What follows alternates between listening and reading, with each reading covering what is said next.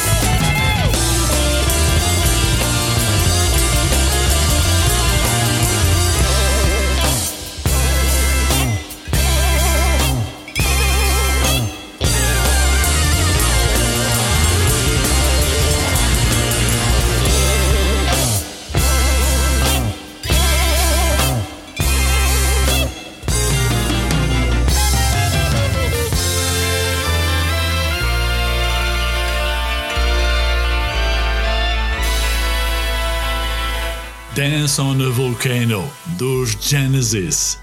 Sejam bem-vindos a mais um podcast do Prog Rock Café. Prog Rock Café. Na história do rock, poucas foram as bandas celebradas e até enxovalhadas como os Genesis. Bom, muitos de vocês saberão que a trajetória dos Genesis tem fases bem distintas. A primeira é marcada pela presença cênica radical de Peter Gabriel à frente do grupo.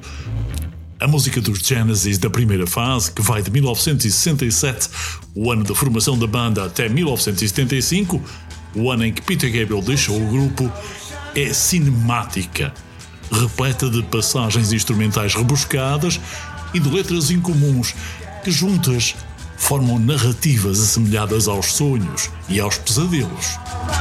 Os Genesis foram, nesse primeiro momento, um dos mais bem-sucedidos grupos do que se convencionou chamar rock progressivo.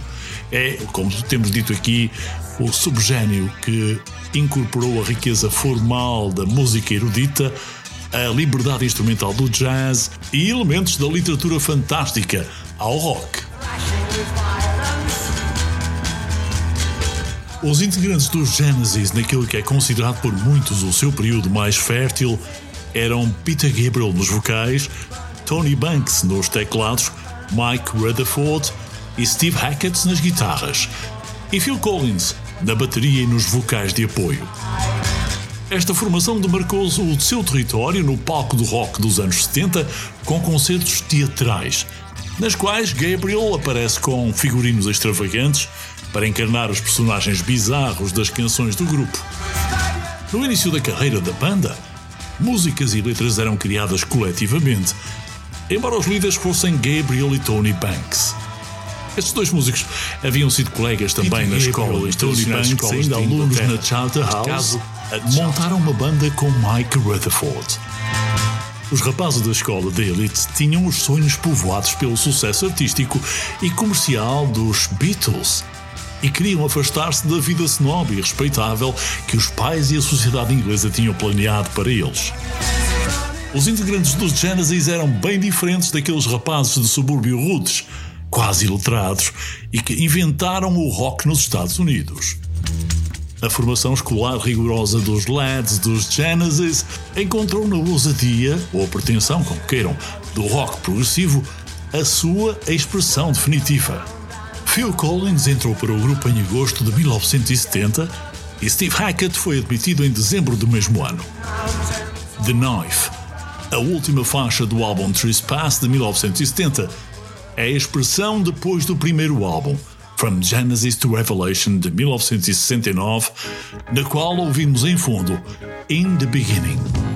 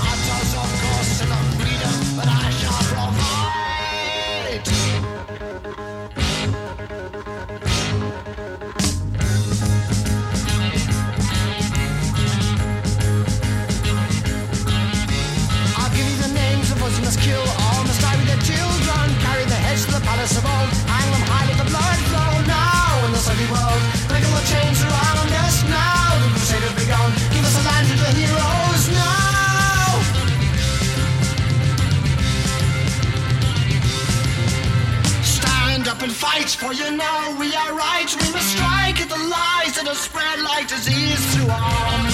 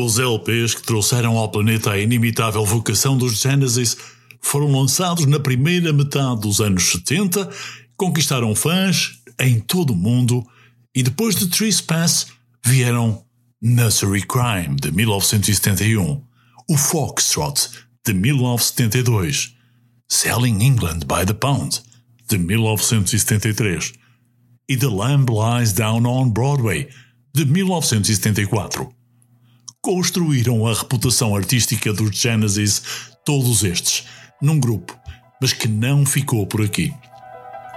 Além das performances teatrais incomuns e também impactantes de Peter Gabriel, outro elemento que diferenciava os Genesis dos grupos progressivos concorrentes era a crítica ácida à sociedade inglesa.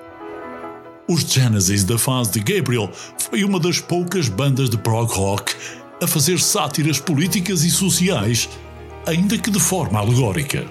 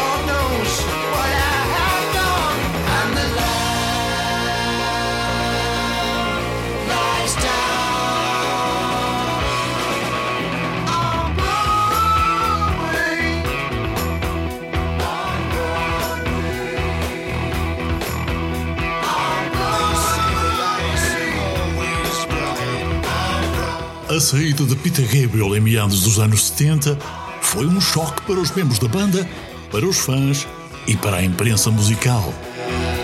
Gabriel, um dos mais talentosos vocalistas e performers da história do rock, era o ponto focal do grupo, o elemento mais conhecido dos Genesis.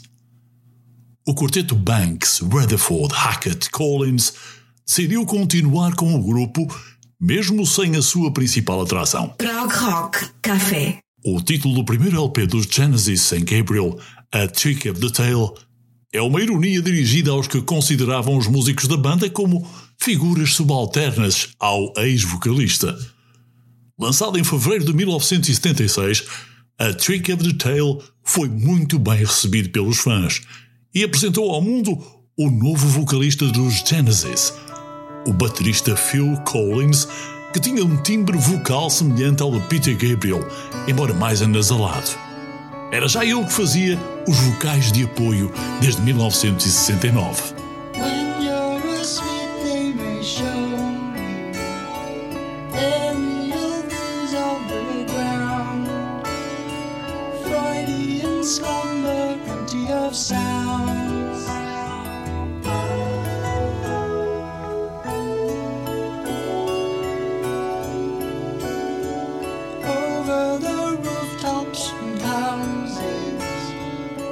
Lost as it tries to be seen. Fields of incentive covered with green.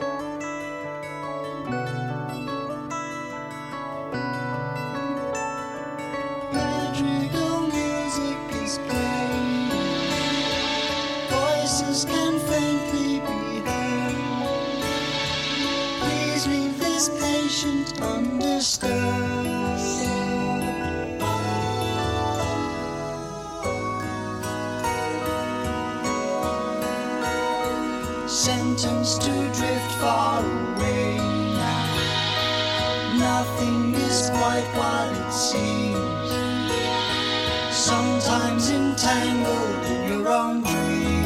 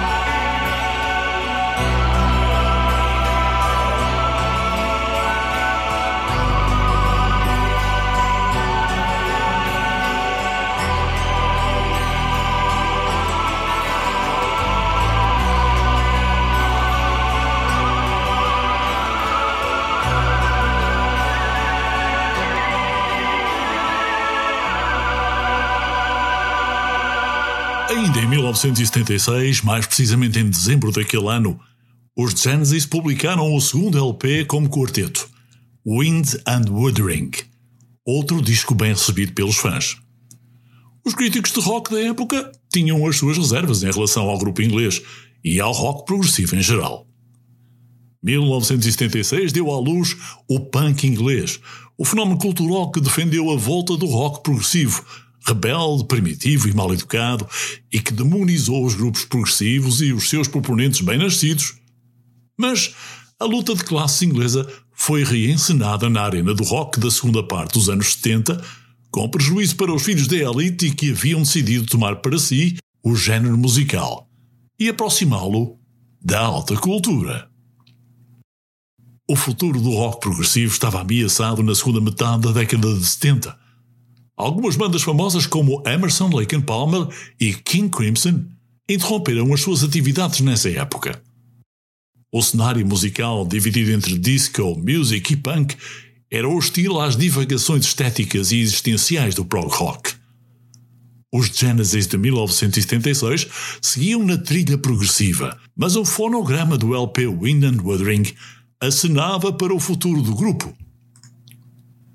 Your Own Special Way, a terceira faixa do lado A do oitavo LP dos Genesis, foi escrita pelo guitarrista Mike Rutherford e era a primeira canção abertamente romântica do grupo.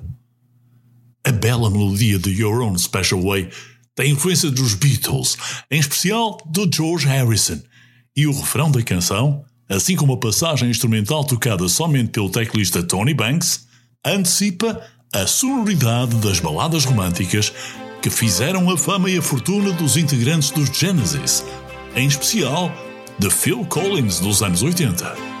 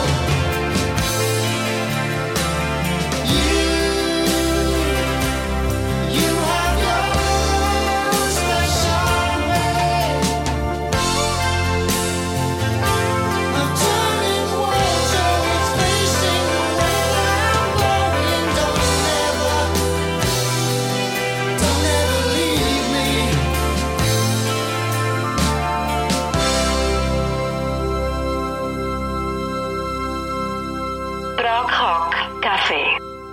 Depois da turnê mundial de 1977, Steve Hackett abandonou os Genesis, isto porque se sentia musicalmente negligenciado pelos companheiros.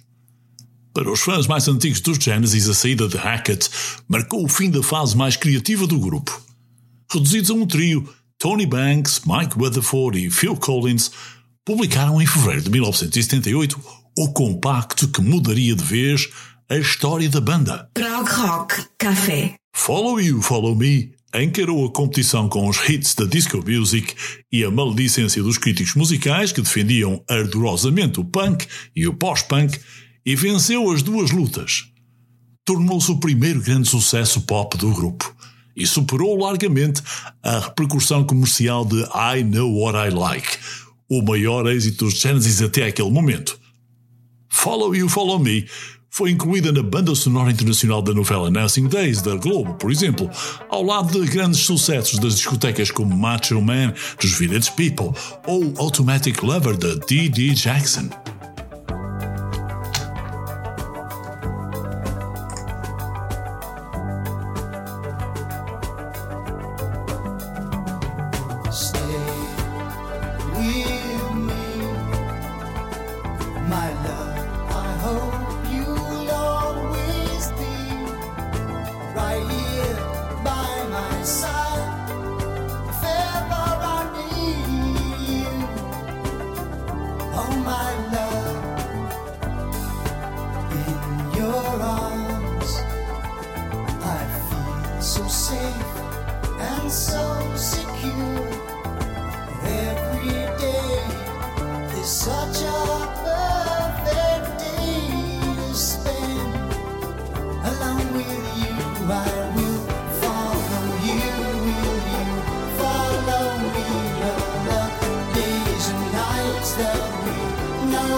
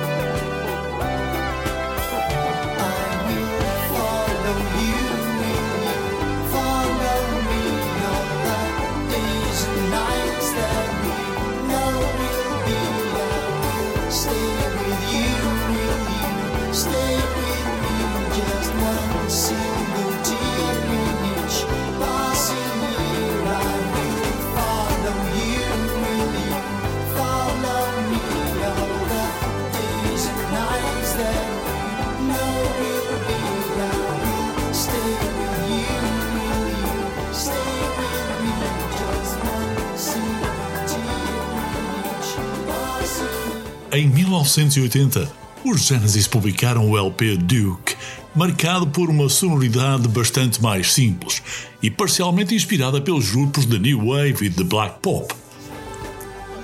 As composições da banda começaram então a trocar as circunvoluções progressivas pela objetividade do pop. A guinada, aquela volta que os Genesis deram em direção a um som mais simples e acessível, foi atribuída à crescente influência de Phil Collins sobre os seus colegas da banda. O sucesso algo esmagador do primeiro LP solo de Phil Collins, Face Value, em 1981, puxado pelo poderoso single In the Air Tonight, deu mais poder ao baterista e cantor dentro daquele grupo. Rock Café.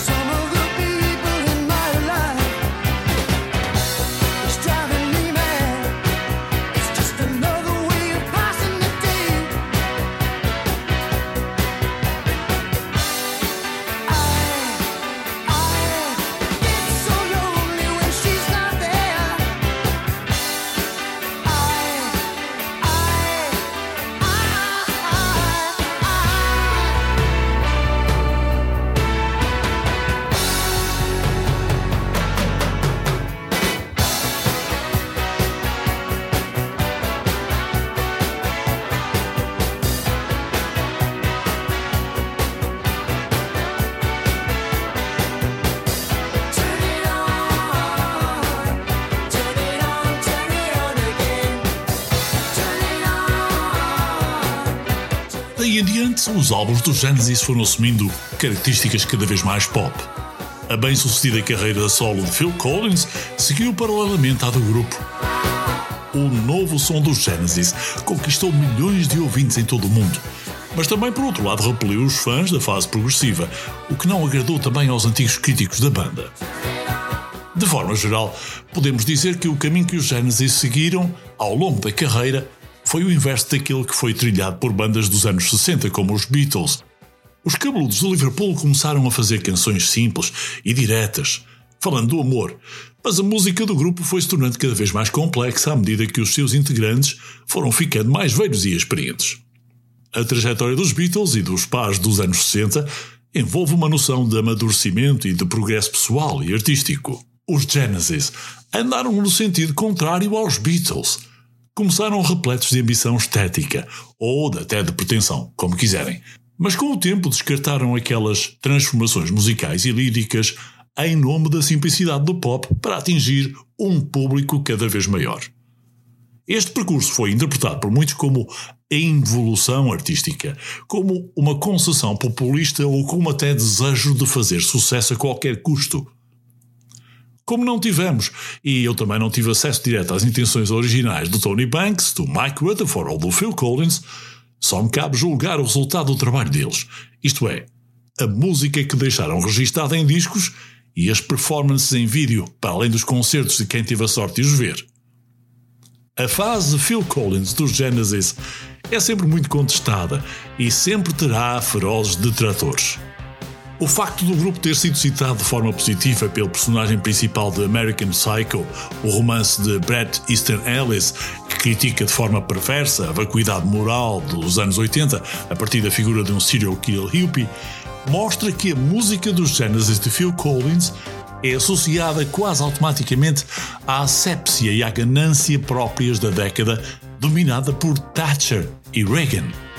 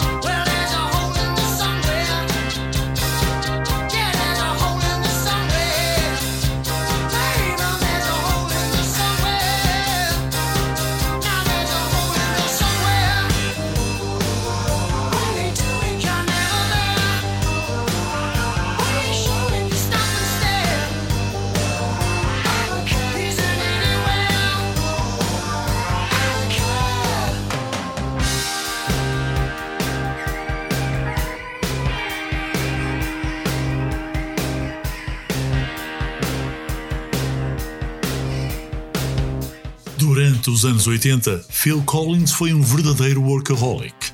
Além de lançar oito álbuns, quatro a solo e quatro com os Genesis, o cantor e baterista arranjou tempo para participar na banda sonora do filme Buster, e no qual interpretou o personagem principal, produziu ainda LPs de John Martin, da Frida, cantora dos ABBA, de Phil Bailey dos Earth, Wind and Fire e do Eric Clapton.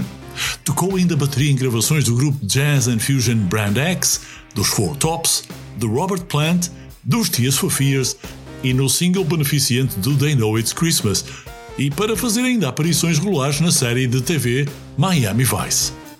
Isto sem falar ainda nas turnés, nos compromissos promocionais e nas gravações de videoclipes. Nos anos 90, com a imagem desgastada por tanta exposição, o Phil Collins começou a dar sinal de esgotamento pessoal e criativo. Em março de 1996, mais de 20 anos depois de assumir a posição de vocalista dos Genesis, Phil Collins abandona o grupo.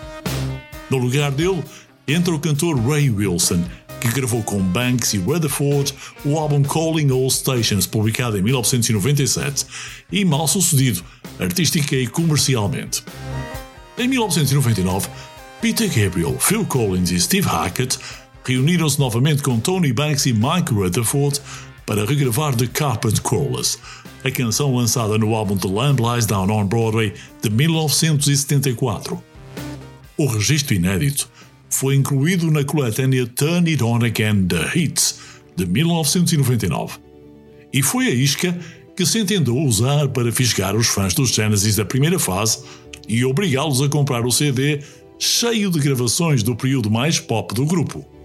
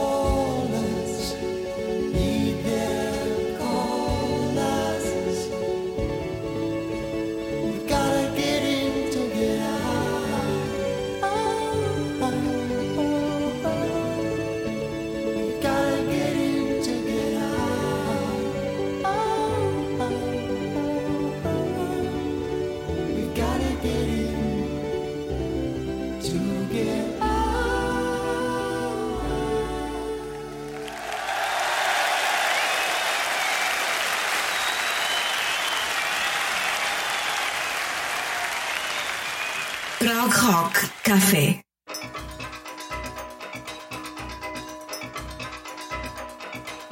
Enquanto discos como Selling England by the Pound e The Lamb Lies Down on Broadway conservaram o status de obras-primas do prog rock, os Genesis pós-Gabriel e pós-Steve Hackett não chegaram a produzir álbuns clássicos, na minha opinião, como foram Who Done It, Illegal Alien, Invisible Touch e I Can Dance, mas que também oferecem aos curiosos e àqueles que são mais desprovidos de preconceitos algumas recompensas sonoras. A carreira dos Genesis, com os seus altos e baixos, é particularmente fundamental na história do rock. Repleta de contradições, conflitos e reviravoltas dignas de uma novela da televisão, a trajetória da banda espelha as principais mudanças que ocorreram na cena cultural e social durante o período em que ela existiu, que vai do auge da contracultura rock, no final dos anos 60, até ao surgimento e à ascensão do rock corporativo, que ocorreu nos anos 80 e 90. A banda foi indicada para o Hall of Fame do Rock em 2010. Peter Gabriel, na altura, não compareceu à cerimónia, o facto deixou os fãs do grupo indignados. E em 2014 foi o tema de documentário Genesis Together and Apart, produzido pela BBC. Um documentário que reuniu numa mesma sala os cinco músicos da formação clássica do grupo: Gabriel, Tony Banks, Mike Rutherford, Hackett e Phil Collins. Eles falaram sobre a sua história, sobre os seus acertos e os seus erros. Tive a oportunidade de assistir ao comentário e é absolutamente exacerbante. O reencontro também reabriu antigas feridas, como a divergência de opiniões de Peter Gabriel e Tony Banks sobre The Land Lies Down on Broadway. O Banks critica basicamente o projeto e o Gabriel diz ter orgulho nele. Mas no final, Gostar ou não dos Genesis importa menos do que conhecer a história convoluta deste grupo musical único, que fornece um ótimo estudo de caso para quem deseja analisar o modo como pretensões artísticas e comerciais e pressões da indústria, do público e da crítica interferem na vida e na obra de um grupo em comum e talentoso de músicos. Prog Rock Café.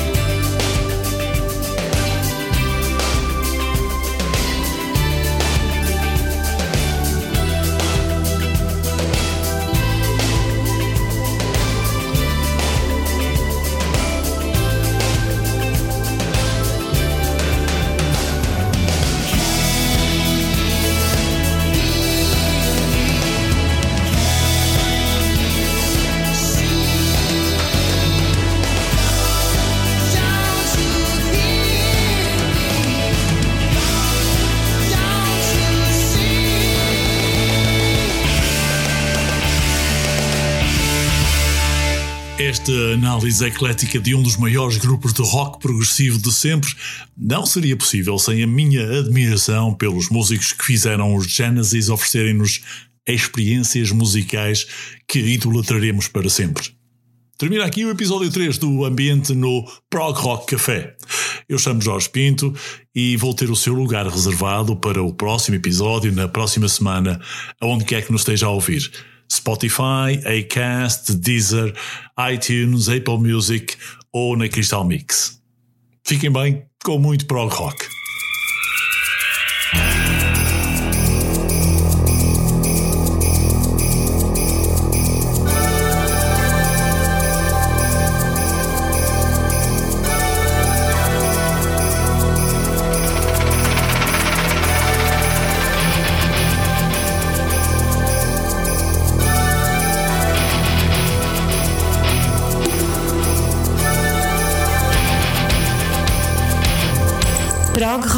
Café.